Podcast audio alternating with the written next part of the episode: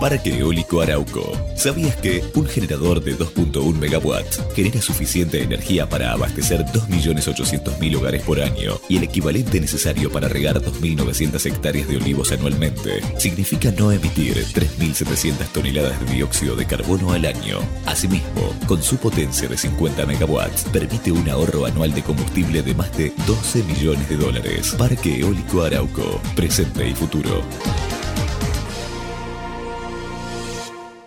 Auspicia Aeropuertos Argentina 2000. MEOP, ART Mutual. La primera ART de los trabajadores con el respaldo de petroleros privados.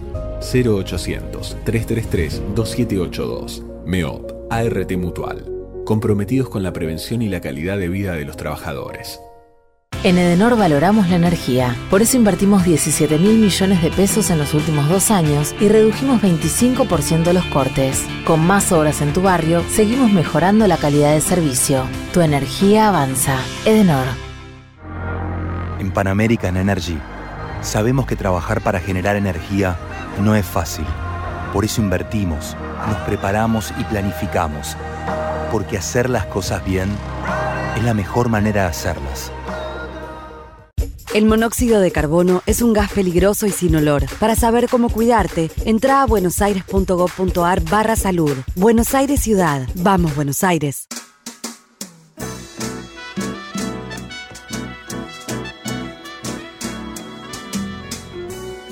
Entrevistas con los protagonistas de la política, la cultura, el espectáculo, la música y el deporte. Un diálogo abierto para pensar desde una óptica diferente. Voces y memoria. Los martes de 20 a 21 con la conducción de Hernán Dobri.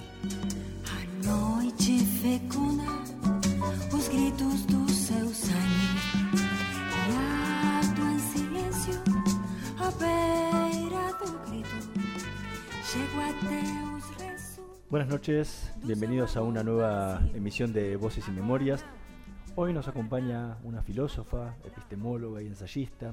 Cursó sus estudios en la Facultad de Filosofía y Letras de la Universidad de Buenos Aires, donde también se doctoró. Fue profesora del ciclo básico común en la misma universidad entre los años 1985 y 2005. Dictó seminarios de posgrado sobre metodología de la ciencia y epistemología en las universidades nacionales de Entre Ríos, Tucumán y del Nordeste. Ha realizado numerosas conferencias en diferentes universidades latinoamericanas. Entre 1998 y 2014 dirigió la maestría de metodología de la investigación científica en la Universidad Nacional de Lanús. Su obra incluye estudios y ensayos sobre los discursos y las prácticas sexuales contemporáneas. En 2018 actuó en la película Esther Nómade, que cuenta su propia vida. Y ha publicado 36 libros, entre los que se encuentran críticas al falacionismo, una historia de la verdad, del conocimiento científico, para seguir pensando hacia una visión de la crítica de la ciencia, ideas robadas, la sexualidad y el poder, la filosofía de Michel Foucault, Buenos Aires, una mirada fi- filosófica, posmodernidad y su más reciente libro, Filósofa Punk, su propia biografía. Hoy nos visita en Voces y Memorias Esther Díaz. Muchísimas gracias por acompañarnos. Al contrario, gracias a vos por invitarme. Vamos a, a arrancar con una frase del libro. Bueno, Decías que Adolfo Carpio se ponía furioso si le decían filósofo. Ajá. ¿Filósofo o profesora de filosofía? sí. Bueno, ¿Cómo que actual- te consideras? Sí, actualmente, por supuesto que soy muy consciente que no soy una gran filósofa, eh, pero eh, me parece bien que eh, nos digan el, el título que hemos obtenido. O sea, porque los médicos, por ejemplo, se podría decir, bueno, ¿y por qué le decimos doctor a los médicos? Si el 90% no, No son doctores, doctorado. son médicos.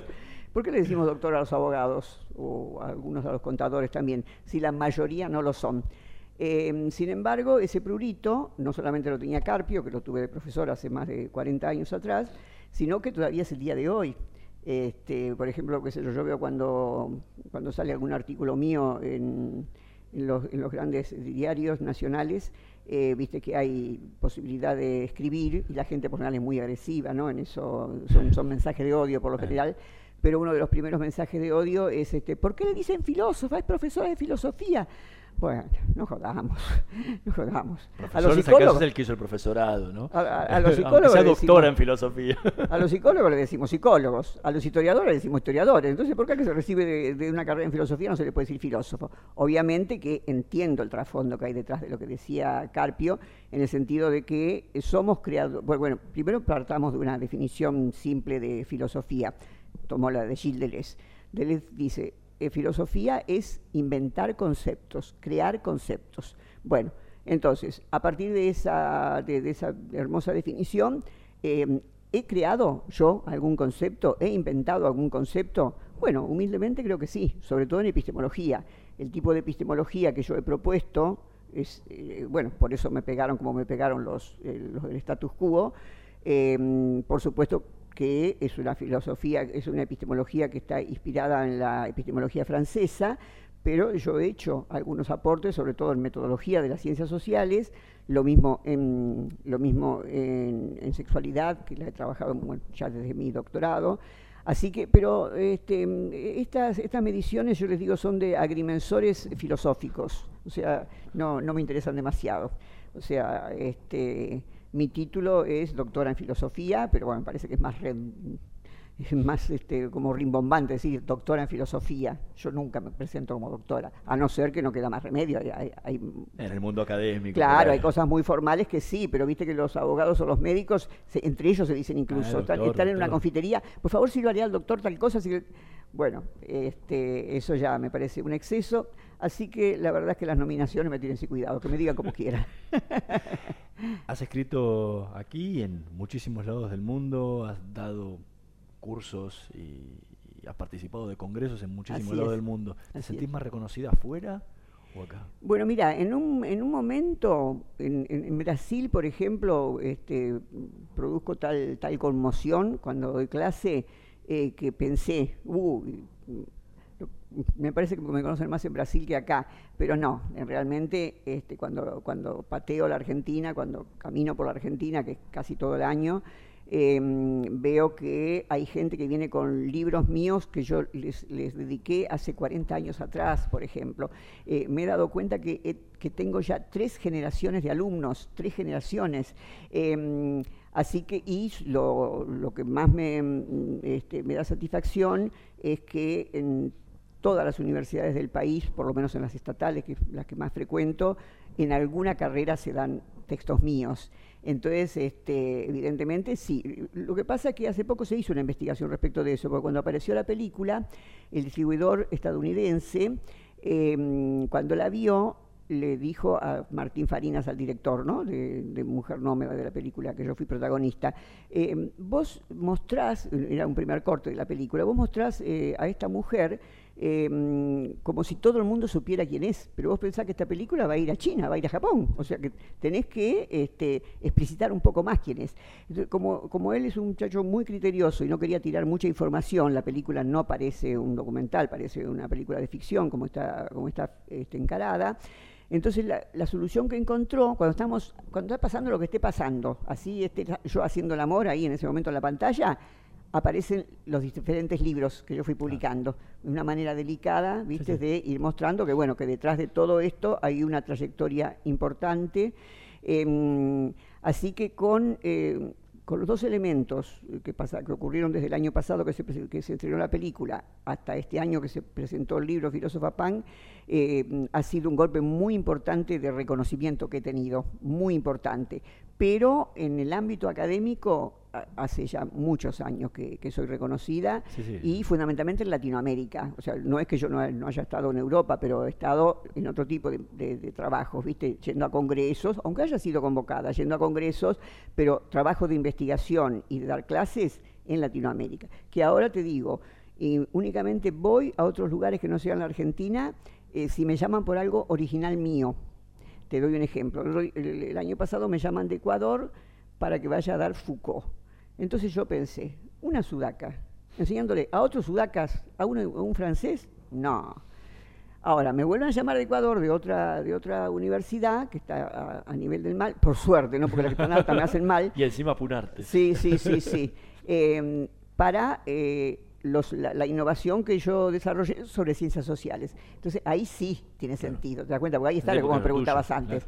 Eh, ahí es algo que yo produje. Entonces, otra cosa que a veces, muchas veces también este, mm, se suele plantear, porque que yo soy de la generación que se había puesto de moda eh, la filosofía latinoamericana. Y por supuesto, uno en general no puede escaparse del todo de algunas modas. Y estuve unos años en eso y me di cuenta que eh, es una manera de colonizarnos a nosotros mismos, porque la filosofía es un invento europeo. Es, es una- un invento casi de Medio Oriente, porque Grecia está ahí, ¿no? De Medio Oriente.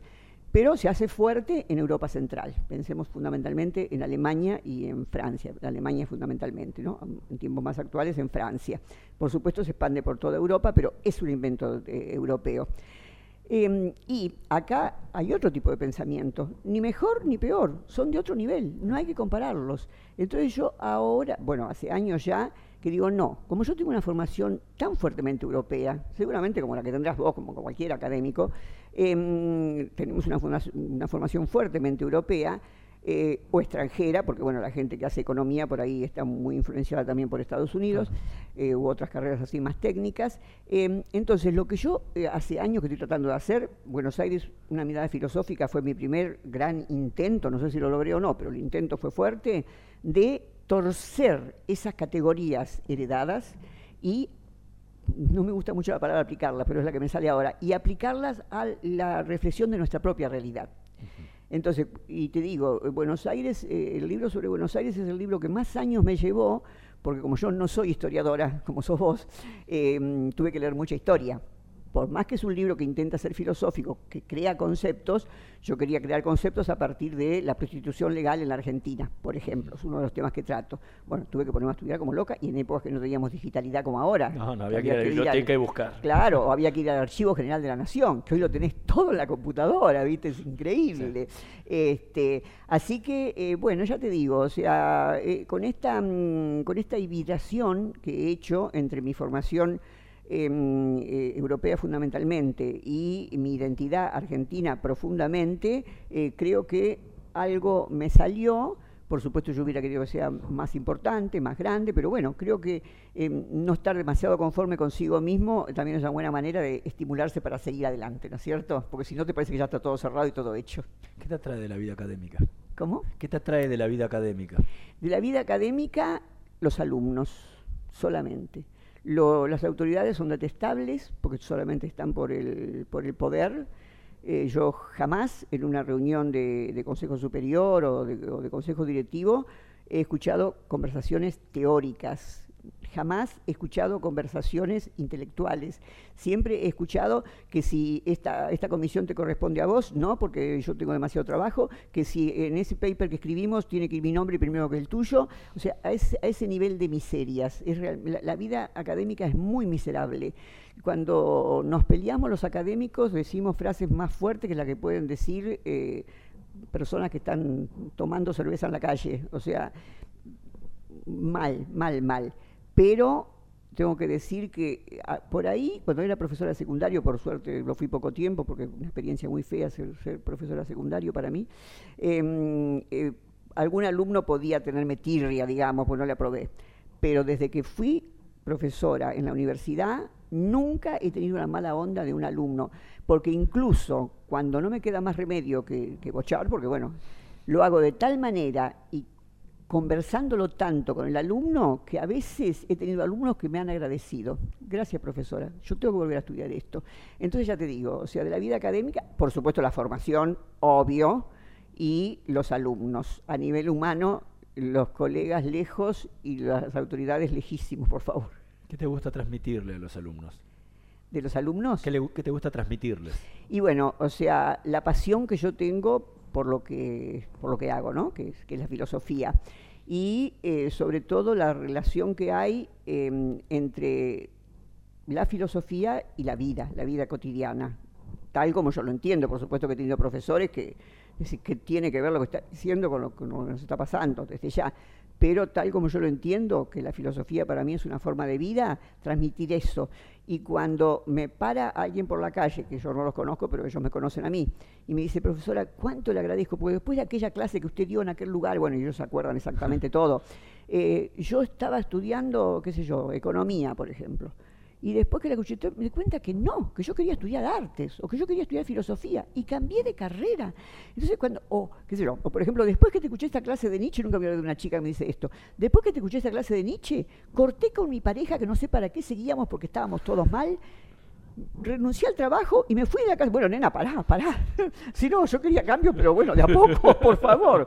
Así que bueno, esas son las satisfacciones, ¿viste? O sea, y la química que se construye entre los alumnos. Eh, vos nunca me viste dar clase, ¿no? ah, bueno, a lo mejor por YouTube. Bueno, este, la química que se hace. O sea, porque yo es el día de hoy que siempre tengo miedo antes de una clase. No ya en un medio de comunicación, por suerte ya no al principio este, tenía las manos mojadas de transpiración, ¿viste? No, ya no. Pero antes de dar una conferencia o una clase todavía tengo miedo. Pero tan pronto como yo veo la onda que se establece, mira, me pasó en Arequipa, en, Perú, que estuve el año pasado, está a 2.500 metros de altitud, y yo estaba mal, apunada, mal, mal. Me tuvieron que llevar entre dos personas al escenario porque no me sostenía. Bueno, me senté, además en, un sillón increíble de la época del virreinato, eh, ahí, como para estar bien sostenida, y cuando a los 20 minutos de clase yo ya vi la onda que se estableció, sin hablar, ¿eh? simplemente porque las caras que ves y porque lo sentís, es algo que se siente. ¿Viste cuando uno dice, uy, entré en ese lugar que se podía cortar el ambiente con un cuchillo, o al revés, qué bien, qué cómodo. los, franceses dicen, il de l'ambiance, hay como un ambiente, ¿no es cierto? Cuando yo veo, me doy cuenta que se creó el ambiente, pues sabes que ahí, en ese lugar que estaba apunada, me levanté y empecé a caminar cual una rockstar por el escenario dando la clase. O sea que terminó y otra vez me vino el apunamiento, ¿eh? Pero es ese momento mágico de la clase, o eso que yo cuento en, en lo que apareció en, el, en, Mundos Íntimos el sábado pasado, este, cuando, cuando digo que los recuerdos felices de mi vida siempre tienen que ver con la filosofía o con la enseñanza de la filosofía. ¿Viste esa clase que yo di ante 2.000 personas en, Puerto Seguro, en Brasil? Eso es una cosa que, no me olvidaré nunca mientras que tenga un poquito de neuronas. Y además porque es irrepetible, porque realmente las cosas maravillosas son irrepetibles. Cuando querés repetir algún momento, algún amor, eh, alguna circunstancia, estás condenado al fracaso. la repetición no existe. Este, y lo irrepetible tiene algo de encanto, tiene bastante encanto. No sé por qué nuestra, nuestra cultura insistió tanto en que las cosas sean perdurables y que el amor sea perdurable y que sea con una persona y para toda la vida. Eso, eso es una falsedad. O sea, es, es lo fugaz lo que realmente nos satisface. Estamos conversando con Esther Díaz. Vamos a escuchar el primer tema que eligió para esta noche de Voces y Memorias, Free Monkey en la voz de Patti Smith.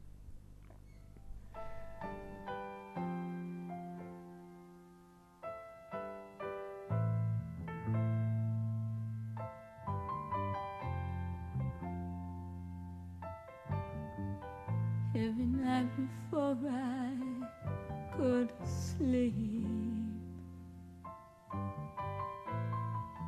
Find a ticket, win a lottery. Scoop the pearls up from the sea. Cash them in and buy you all the things you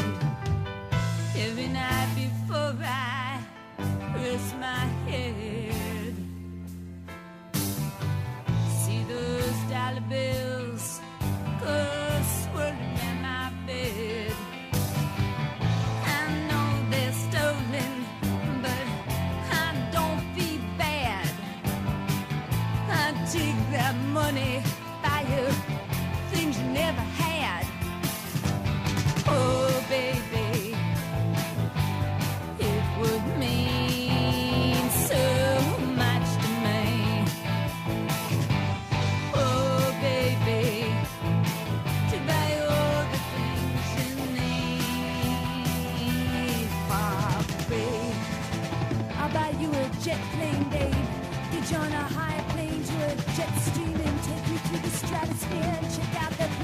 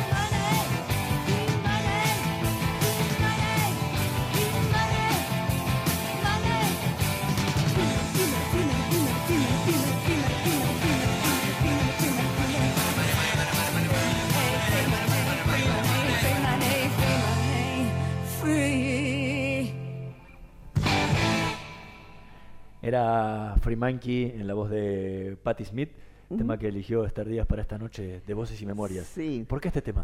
Bueno, mira, em, el, el tema no sabría decirte bien porque eh, salió la elección de este, pero sí, la, pero sí ella, porque la vamos a tener en Buenos Aires otra vez, viene ahora en noviembre. Em, y eh, yo que siempre fui eh, muy sensible a los, a, las- a los movimientos contraculturales, en los 60 como correspondía fui hippie, eh, por eso también otro de los temas que me elegí, y gracias por eh, dejarlos elegir, es este de Janis Joplin, que Ah. para mí Janis Joplin es la transición entre los, entre los hippies y los punk, ¿no? Porque Sí. fue una hippie, pero ya con una fuerza de punk realmente. Em, y esta mujer, lo que siempre, mm, yo la conocí primero por poeta, antes que por música, porque en la época en que ella comienza este, a hacerse, digamos, conocida, eh, yo lavaba pañales, querido, porque en mi época no existían los descartables. Así que em, cuando, pero sí, ya leía filosofía y eh, el, en, el, primer, en el primer autor que la veo es en justamente, que la cita a ella eh, por esta cosa mm, que, ta- que también es propia de Kafka, de que las cosas no empiezan y terminan, sino que están, suceden, y, y vos podés entrar a ellas en cualquier momento.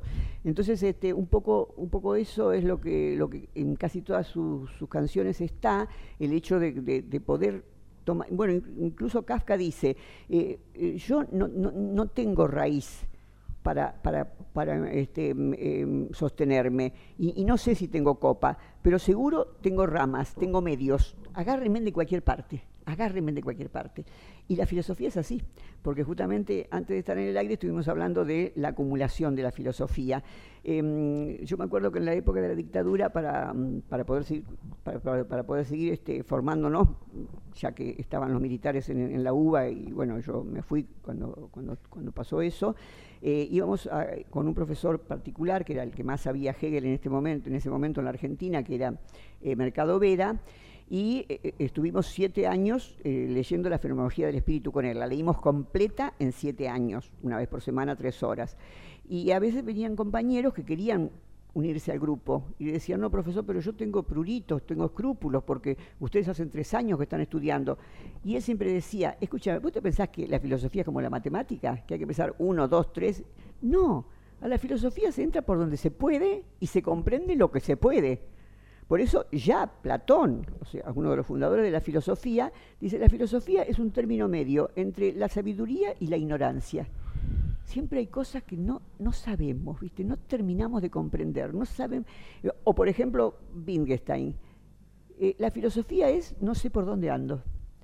Porque por más que, y bueno, y un poco antes de entrar en aire, vos, vos me preguntabas qué cosas decíamos, no sé si ya mismo en el aire, este, y yo te decía, podré volver a algunos textos, porque nunca estoy segura si lo que dijo el autor es así, o si yo lo interpreté, digamos, como tenía que interpretarlo. Así que esa incertidumbre, que a otras personas la- lo pueden angustiar, porque quieren las cosas cerraditas, eh, a mí me atrae como est- esta, esta mm, eh, mujer que escuchamos recién, que otra cosa también que me parece muy respetable, que ella es considerada la madre del movimiento PAN, o una de las de, de las madres del movimiento PAN, eh, sin haberse nunca disfrazado, digamos, de PAN. Porque para mí la actitud PAN, porque por supuesto yo tampoco este, escucho cerveza, eh, tomo cerveza todo el día, ni me paso el día, todo el día escuchando música, pero sí tengo la actitud contestataria que, bueno, me he visto como se me da la gana, no por ser mujer o por ser vieja o, o porque se use. Eh, creo que esa es la actitud, y es la actitud que admiro en esta, en esta mujer. Y, mm, y bueno, ya que estamos hablando de, de los temas, este, te lo comenté un poco también respecto de Janis Joplin, y como hay que actualizarse, ahora estoy eh, escuchando al- a los jóvenes que hacen música, sobre todo en la Argentina, y a las jóvenes que por fin están teniendo lugar, ¿no? Así que por eso empecé ahora eh, a saber algo del- del- de los intérpretes nuevos, pero tampoco que sea experta en música para nada. ¿eh? En- eh, eh, recién nos nombrabas a Platón y decías que la filosofía era ese, centro entre, el, eh, Entre la ignorancia y la sabiduría, conoce- sí. ignorancia y conocimiento. Sí. ¿En qué parte te ubicas? Y justo en el medio, justo en el medio, ahí estoy pataleando para un lado y para el otro, porque a veces eh, cuando vuelvo a libros míos digo, ay, pero yo escribí esto, porque claro, después de tantos años, eso eh, uno se olvida, lógicamente. Em, pero después, cuando eh, ciertas partes del libro digo, ah, no, esto, esto tendría que estar más informada. ¿Cómo me atreví a escribir esto? Así que bueno. Pero también era la información que había en la época por ahí. Sí, también, sí, porque por ejemplo, cuando yo estudié griego y latín, era terrorífico hacer las traducciones, porque no había traducciones al castellano para que te ayuden. Así que tenías que traducir realmente, realmente. Y bueno, un poco lo que dijiste vos antes de, lo- de los medios, ¿no es cierto? Así como eh, los medios para una cosa como esta, que es, que es un- este, un- una audición de radio, eh, ayudan tanto, estos medios digitales, también ayudan muchísimo para las investiga- investigaciones conocimiento, nuestras, vos como académico y yo Sí, también sí, lo sabemos. O sea, yo cuando me hice especialista en Prigogine, que fue premio de Nobel de Química en el 77, es decir, que habla de cosas de, de- de ciencias naturales que yo desconozco, a veces tenía que dejar la Olivetti, porque por supuesto todavía no había PC, tenía que dejar Olivetti e irme a una librería a comprar a lo mejor un libro de secundario para acordarme que, que era masa, que era fuerza, que, que era ley. Hoy accedes a un paper clic, de clic, cualquier clic. lado del mundo en dos minutos. Claro, ¿te das cuenta? O sea que por eso me gusta decir, este, cuando me pregunta qué pienso de esta época, que estoy encantada porque estoy viviendo en el futuro. Porque un, un, un chico que nació del 2000 en adelante, no puede apreciar esta tecnología como la podemos apreciar los que somos del siglo pasado. Totalmente. ¿Te das cuenta? Porque es, es- es milagrosa, realmente es milagrosa. Y sobre todo cuando, bueno, supongo que la gente que la ve por, por, por diversión dirá lo mismo, ¿no? Pero en el caso nuestro, que lo hacemos por estudio, vos te das cuenta cómo te permite ampliar los conocimientos y, y, y- y so- y- y- y sobre todo robar ideas en el buen sentido de la palabra. Uno de los conceptos que humildemente yo puedo aportar es este del robo de ideas, no porque estoy defendiendo el plagio, Dios, Dios libre y guarde, eh, sino porque si no leyéramos, escucháramos y viéramos ideas de otros, ¿cómo haríamos para nu- nutrir las propias? Un compositor de música no podría componer si no escucha música, ¿no es cierto? Entonces, este, mm, eh, en una oportunidad un colega me acusó de que yo le robaba ideas y en ese momento yo me sentí muy ofendida, pero cuando se me pasó la rabieta, digo, pero tiene razón, no solamente a él, a mis profesores, a, a- a- a los, a quienes leo, a mis enemigos a veces, a mis alumnos. Pero, ¿cuál es la característica? ¿Cuál- ¿Qué, cambia el plagio de lo que yo le digo ideas robadas? Que vos tomás una idea que te gusta mucho, que es de otro, y la empezás a elaborar, a trabajar, a trabajar, a- a modificarla en función de lo que vos estás estudiando en ese momento. Y llega un momento que ya ni te acordás a quién se la robaste, o sea que ya no es del otro. Mirá, Voltaire decía, el robo de ideas está permitido siempre y cuando venga acompañado del asesinato del que las inventó. Ya no te acordás quién las inventó. Y que no se dé cuenta el que te le- quién las inventó. O sea que es directamente ir, ir reconstruyendo. Por, por supuesto, todo habrá empezado alguna vez. A- lo que sabemos hasta ahora, bueno, y vos como historiador mejor que yo, todo empezó en Grecia, esto de la cultura. Pero no sabemos si ellos a la vez se copiaron de otros y no- es como el huevo y la gallina. Por eso. tomado de muchísimos claro, lugares. Claro, o sea, eh, ahora este, Voltaire también decía, el que se cree original es un loco. El original es un loco, porque si, no, si, no- si no nos nutriéramos, ¿cómo podríamos eh, eh, inventar conceptos, como dice Deleuze? Estamos conversando con Esther Díaz. Vamos a hacer una pequeña pausa. En un minutito más volvemos con más voces y memorias. Ecomedios.com AM1220. Estamos con vos. Estamos en vos. Ay, pero qué tarde que se me hizo. Me tengo que apurar porque si no, no llego, no llego, no llego. No. ¿Pero seguro? ¿Qué problema? Eh, bueno, vamos a encontrar una solución. Bancame ahí que en dos minutos estoy con vos. Bueno, vos ahora te tenés que ir. Sí, pero yo quiero hablar de esto ahora. Cuando llegue a casa te llamo. Te- Tres de cada diez muertos en el tránsito son peatones. Cruzá siempre por la senda peatonal o esquina, respetando los semáforos. Allí, todos los vehículos deben darte prioridad. Por la vida. Descarga gratis de tu celular la aplicación Ecomedios. Podés escucharnos en vivo, informarte con las últimas noticias y entrevistas en audio y video. Búscala y bajate la aplicación Ecomedios. Podés vernos en vivo en ecohd.com.ar.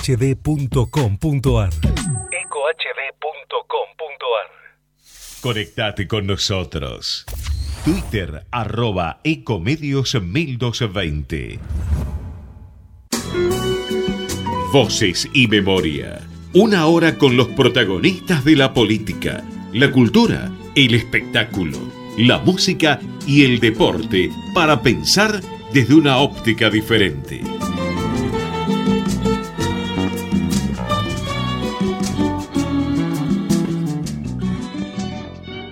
En Voces y Memorias conversando con Esther Díaz.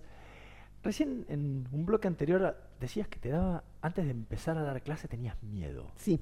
¿Miedo a qué? Y tengo miedo, eh, uno de los miedos, mira, recién que me agarró una tos, me hizo que me acordé, voy a tomar un poquito de agua, es que me traicione la voz.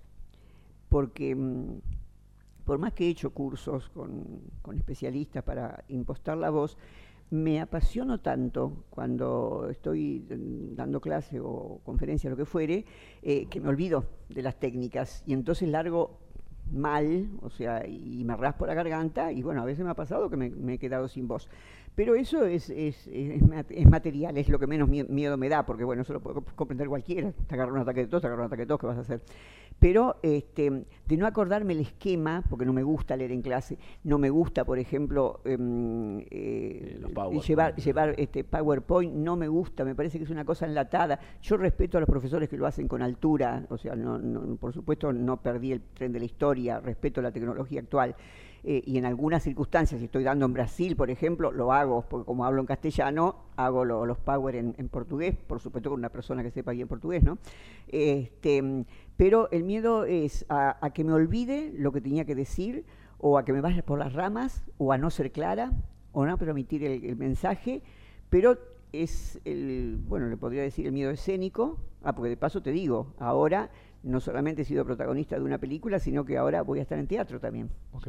Sí, ahora me han convocado el 19 de, de septiembre, voy a estar en hasta, hasta Trilce, en el Teatro Hasta Trilce, con un espectáculo que se llama Lo personal es político.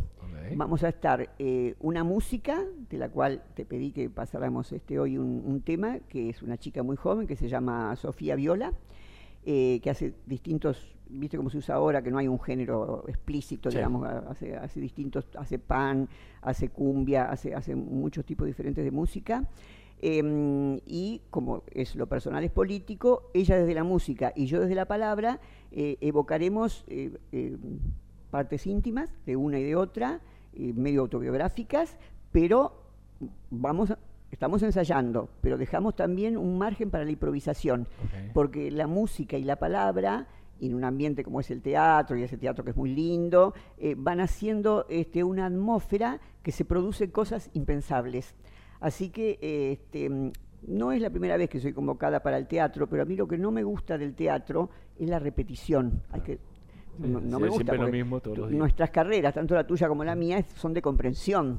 Sí. vos tenemos que saber alguna fecha, algunas cosas de memoria, por supuesto, pero no es de memoria, como si fuera, estuviéramos derecho, tenemos que saber leyes de memoria. O por lo menos la repetición es más larga porque la primera clase la volvés a dar el cuatrimestre siguiente. Tal cual, no pero ahí hay que repetir lo mismo. Entonces yo que estuve, en la, en la misma época que, mm, que empecé la película, me convocó un director de teatro que quería un unipersonal, y entonces yo a veces me pasaba días enteros repitiendo dos páginas, dos páginas, y yo pensaba, ay Dios mío, me podría haber leído un libro entero, y estoy repitiendo lo mismo, lo mismo que ya llega un momento que para mí deja de tener sentido, supongo que para los actores profesionales no, o para los actores realmente que son actores, pero para mí deja de tener sentido, ¿viste?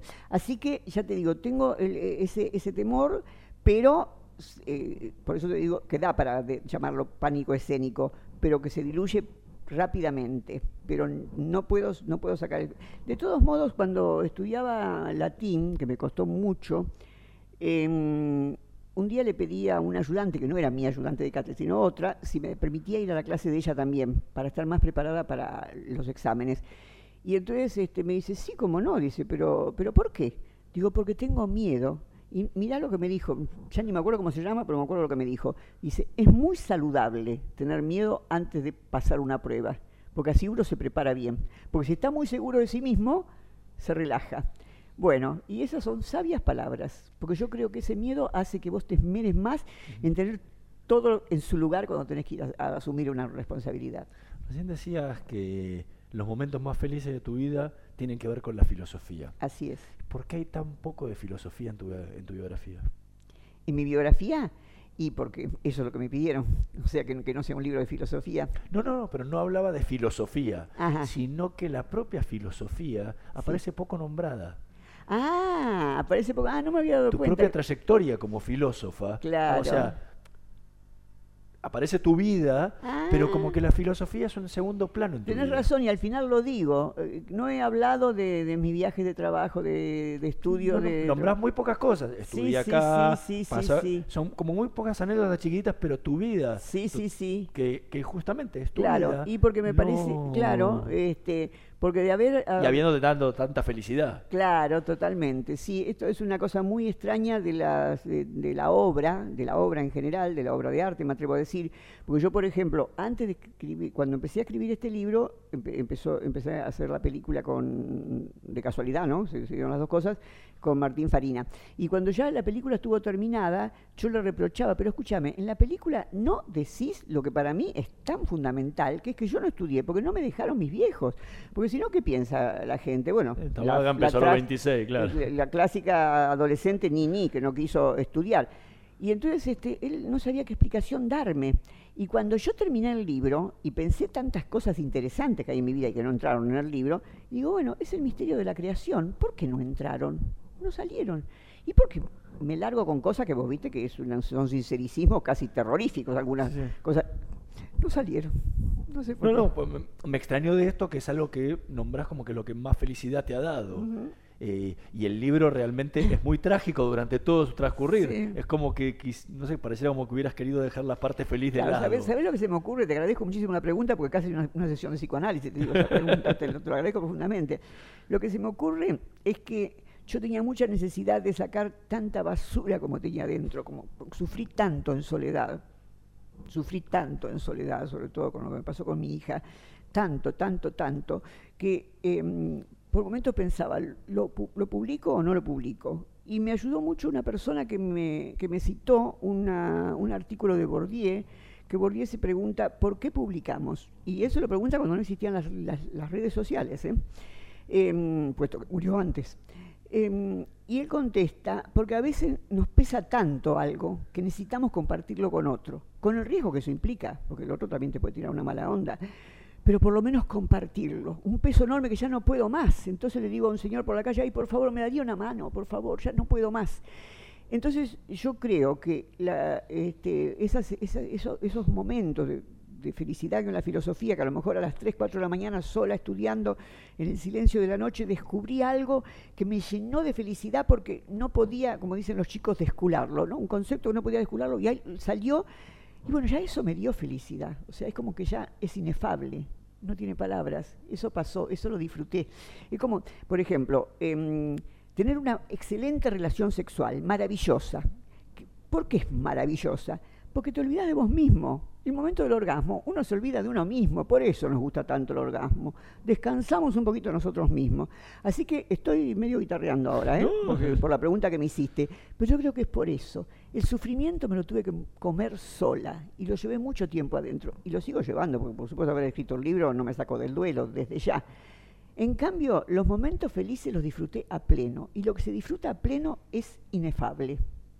No sé si estoy diciendo algo correcto o no, pero es lo que salió con tu pregunta, te lo agradezco. No, pero te- tiene que ver con esto, porque aparte toda la pasión que tenés por la filosofía es como que se ve poco traducida en, el, en el libro. Ajá. eh, Eh, Sos muy original, porque te digo que ya debo haber contestado 150 reportajes de que desde que hace cinco meses que salió el libro y nadie me había preguntado, nadie me había marcado eso. Así que te agradezco la, la manera de leerlo porque demuestra que lo leíste con mucha atención.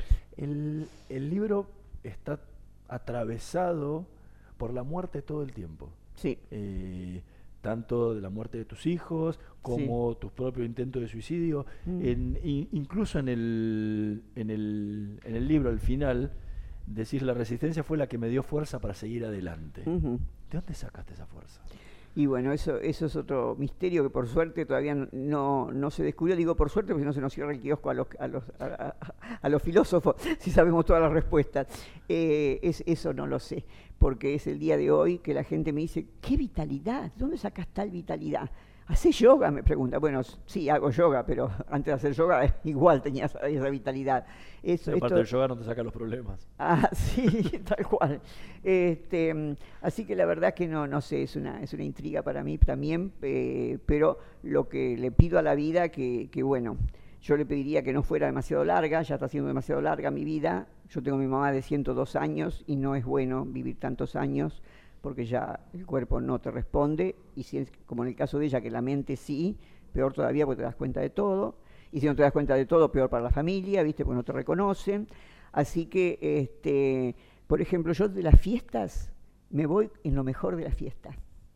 De las parejas, si leíste mi artículo del otro día, o sea, cuando ya empieza a, a declinar, no pongo energías, porque ya sé que es una recomposición, ya nunca va a ser como fue al principio, eso será otra cosa. Bueno, hay gente que le gusta el compañerismo, hay gente que le, que le gusta el familiarismo, no, a mí me gusta la cresta de la ola. Me gusta. Así que por eso te digo que ya ah, teniendo la alta edad que tengo, eh, creo que la cresta ya se, está- estará viniendo abajo, yo todavía no lo siento, la verdad que no, tengo ganas de hacer mil cosas y por suerte todavía las, sigo haciendo, em, pero mm, de esta fiesta que es la vida, bueno, y de, este bajón que es la vida, eh, ya quisiera irme, no porque esté deprimida, no se me ve nada deprimida, ¿no? Sino porque digo, bueno, ya pasaron cosas tan lindas, ¿qué más lindo me puede pasar? Bueno, si, si me pasara algo más lindo, sí seguir viviendo, pero para mantener, para compañerismo conmigo misma, no, la verdad es que no. Quisiera, me gusta siempre cuando la hora está bien arriba. O sea, siento, en cierto modo soy una surfista de la vida, ¿cierto? Pero bueno, el surfista tiene que aguantarse también la bajada. ¿Para Cuando- qué? O, o- vivir, o, o vivir cuando no hay olas. Tal cual. O vivir cuando no hay ola, justamente. Sí, sí, sí. En, durante todo el libro eh, vas y volvés y volvés una vez más con el, el reproche muy duro a tus padres Ujú. de no dejarte haber estudiado Sí. después del primario o haberte hecho hacer eh, cosa, multiplicidad sí, de tareas que no tenías ganas de hacer. eh, hasta que pudiste eh, a los 26 años empezar el secundario y después hacer toda tu carrera Ay, qué lector maravilloso que sos. Eh, tu mamá tiene 102 años, ¿pudiste reconciliarte con ella? No, por supuesto la mantengo porque, bueno, este, siento que es mi obligación como hija, pero eh, lo que me hizo no tiene nombre, o sea, no por, eh, eh, por el tipo, los tipos pasan, sino porque ella estaba, o sea, ella me trajo al mundo, o sea, se supone que estaba en este mundo para cuidarme, y, y ella fue la que me traicionó, o sea, no, es, es- eso... Vos sabés que mi hermana, ¿viste cuando cuento eso de- del cuchillo que le tiraron a mi Sí. hermana? Mi hermana ahora tiene 84 años y tiene todavía la marca. Y entonces cuando yo le digo, pero escúchame, ¿y esa marca? Y vos ahí dice, no, es que mami me contó que una vez este papi tiró un tenedor y, me lastimó ahí. O sea, se olvidó. Yo qué más quisiera que olvidarme. Yo no puedo olvidarme, no puedo olvidarme. Que me traicionó, o sea, que yo sepa dos veces, una cuando dijeron que la culpable de esa, de, esa agresión había sido yo, de mi hermanita, y la otra, haber andado con mi marido. No, no, no, para mí eso, o sea, em, viste que en el libro hablo bastante de, de la película La, La heredera, que trabajó Lía de Jávila.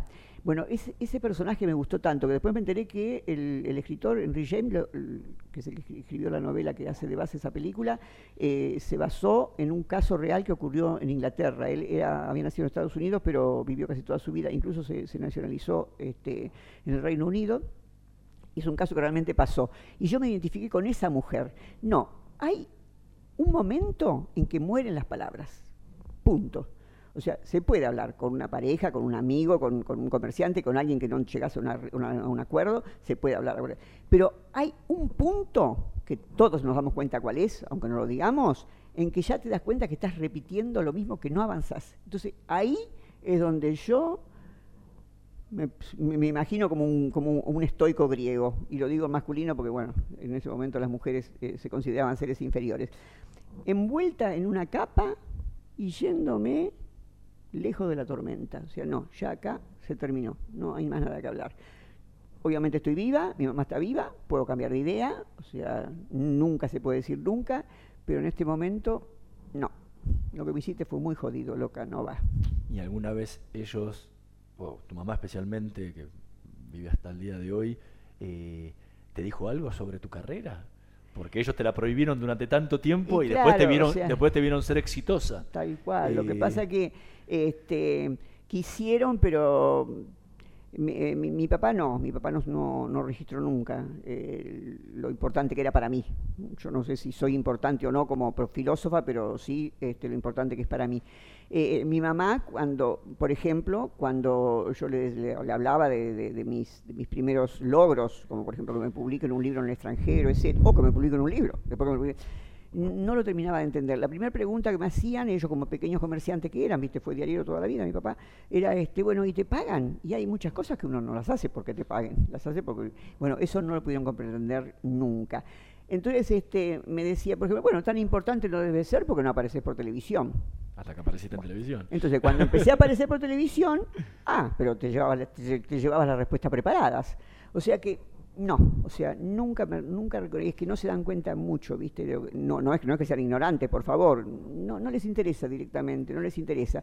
Así que, este, sí, eso fue muy doloroso durante mi vida, lo mismo que eh, hacer todo lo que hice sin becas, pero, eh, porque yo como empecé de grande sé perfectamente el costo de las becas, el costo de las becas, o sea, la- la- las relaciones, las cosas que hay que hacer. A nadie le cae una beca realmente por su mérito. No estoy diciendo que los que tienen beca no tengan mérito. Estoy diciendo que si vos y yo, los dos tenemos el mismo mérito, y uno de los dos tiene relaciones y el otro no, el que va a conseguir la beca es el que tiene las relaciones, ¿no es cierto? No, no estoy desprestigiando a los que las tienen, sino al trabajo que significa tenerlas. Bueno, así que como yo ya entré de grande y tenía amigos en- que trabajando en el CONICET en puestos de, de poder y sabía cómo se reparten los- la- las becas y los subsidios, Así que yo, tanto en mi carrera, como está clarísimo, como en el, este, después en mi formación, nunca, nunca dependí de nadie. Y ahora que ya este, llegué al tope, digamos, de lo que, puede, de lo que se puede hacer en la carrera académica, qué feliz que estoy de eso. En el momento sufrí, pero ahora estoy orgullosa de eso. sí. Estamos conversando con Esther Díaz. Vamos a escuchar el segundo tema que eligió para esta noche de Voces y Memorias, Mercedes-Benz, en la voz de Janis Joplin. I like to do a song of great social and political import. It goes like this. Oh Lord, won't you buy me a Mercedes Benz? My friends all drive Porsches. I must make amends. Worked hard all my lifetime, no help from my friends. So, oh Lord, won't you buy me a Mercedes Benz? Oh Lord, won't you buy me a color TV? Dialing for dollars is trying to find me. I wait for delivery each day until three. So, oh Lord, won't you buy me a color TV? Oh Lord, won't you buy me a night on the town? I'm counting on you, Lord. Please don't let me down. Prove that you love me and buy the next round. Oh Lord, won't you buy me a night on the town? Everybody, oh Lord, won't you buy me a Mercedes Benz? My friends all drive Porsches. I must make amends. Worked hard all my lifetime, no help from my friends. So, oh Lord, won't you buy me a Mercedes Benz? That's it. Era Janis Joplin cantando Mercedes-Benz, tema que eligió Esther Díaz para esta noche de Voces y Memorias. Sí. ¿Por qué, Et- Este sí, por qué este este sé bien porque elegí el tema porque eh, te diste cuenta que lo canta a capela. Sí. Eh, bueno, y sabemos, porque sabemos la historia, de que estaba totalmente llena de heroína encima. Eh, eh, entonces la fuerza que le da, la fuerza que le da, y además la tonalidad que hace sin tener acompañamiento musical, que solamente lo hace con ella y en el estado que estaba, me parece que es de una, de una intensidad que no podía terminar sino como terminó, muriendo muy joven, porque no se puede llevar adelante semejante intensidad demasiado tiempo, por un lado. Por otro lado, eh, la vida eh, en general, no solamente la de ella, la de cualquiera, es demasiado duro, demasiado fuerte, demasiado fuerte, como para soportarla sin algún estimulante, que no necesariamente tiene que ser la droga, por favor, pero bueno, algunos, el que sea, que cada cual le venga bien. Eh, para algunos es la familia, para otros es la droga, para otros es el trabajo, pero bueno, algo tenemos que tener, eh, si no, es- es bastante terrorífica la vida, a no ser que la, la vivas amorfamente, sin engancharte con nada, pero bueno, eso no es vida. Por ejemplo, eh, ¿Y en tu caso cuál es? en, en- en mi, en mi caso es tan intensamente como se pueda, tan apretando el acelerador como se pueda. Pero ¿cuál Eh, es ese estimulante que te, te- te hace seguir para adelante? Sí, yo, yo también tengo mis estimulantes, porque yo tuve mi, mi época de reviente también, que por suerte sobreviví.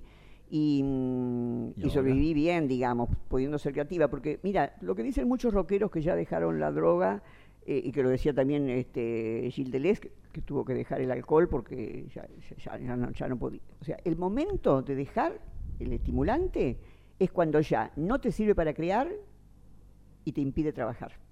Eso lo he escuchado a más de un rockero, ya de mi generación, digamos, ¿no? Gente grande que ha dejado la droga y que sigue. Eh, y lo, lo dice claramente Deleuze, eh, y estoy totalmente de acuerdo, porque incluso lo, he vivido en mí misma. O sea, yo no llegué al punto de no llegar a trabajar porque, bueno, mi época de reviente habrá sido un año, un año y medio, no más. Eh, cuando hice el intento de suicidio, nunca más droga pesada, nunca más droga pesada. Pero mi porrito me lo fumo y cuando p- me lo permite el estómago, tomo también un poco de alcohol, que me gusta mucho, pero que eh, también el cuerpo me dijo basta. O sea que hubo como una sabiduría. Porque además cuando ya, cuando el cuerpo me duele, ya, ya, ya no tomo por tomar, ¿te das cuenta? Es, es- es lo mismo que el, que el amor, que la pareja. Sí, a mí no me interesa tener pareja por tener pareja, me interesa si realmente la estoy pasando muy bien. Y con un estimulante, ya fuera con las drogas pesadas, que por suerte esa fe, ya fueran con otro tipo de, de drogas o estimulantes, este, mientras que estés bien, cuando ya empezás a... Por ejemplo, eh, ¿te acordás de, mm, de Simpson? El- bueno, él, por ejemplo, está postrado. Ya el otro día vino un periodista para hacerme un reportaje sobre eh, para la revista esa de la marihuana, ¿viste? Y mm, er- era tan bueno el reportaje, era un muchacho joven, re- relativamente joven, este, que digo, pero ¿cómo te formaste? Dice, no, la verdad dice que yo no me formé académicamente. Dice, me formé con, con, con SIM. Entonces digo, ay, ¿cómo está? Dice, bueno, está postrado. Eh, y sigue consumiendo. Y no, dice, "es porque está muy mal. Pero lo que pasa que los últimos años consumió de gusto, porque ya no le hacía nada la cocaína. Ya mal, hacía mal nada más, pero no producía ningún tipo de placer.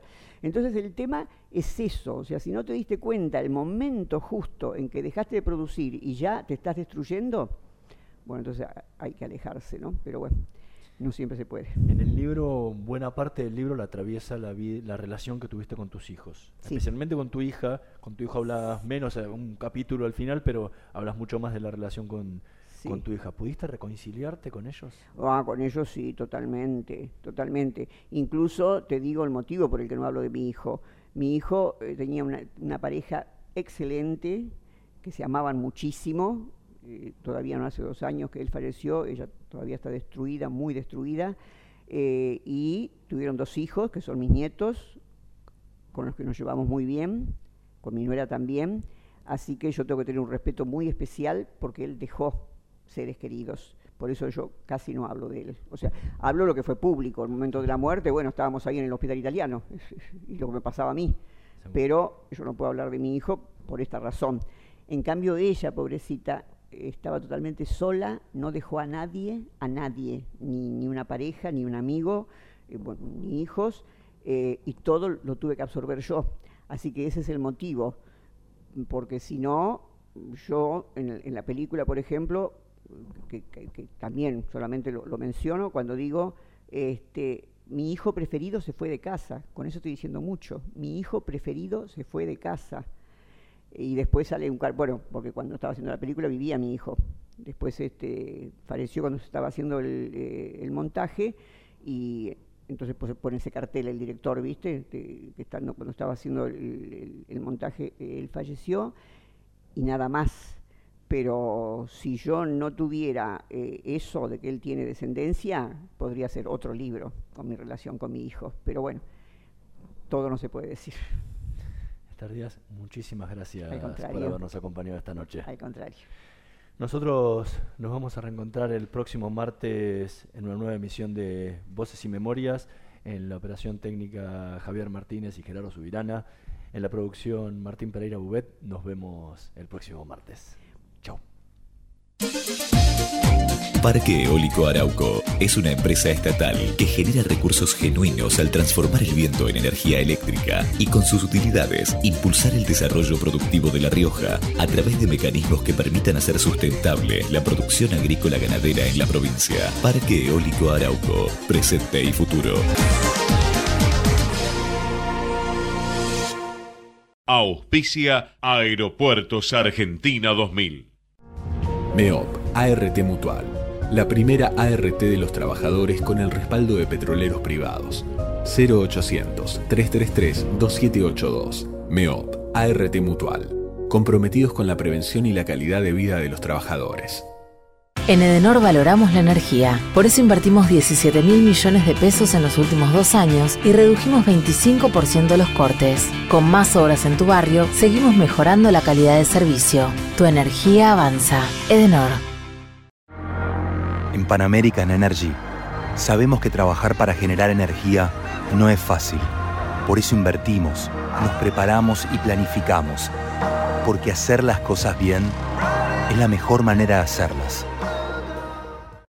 El monóxido de carbono es un gas peligroso y sin olor. Para saber cómo cuidarte, entra a buenosaires.gov.ar barra salud. Buenos Aires Ciudad. Vamos, Buenos Aires.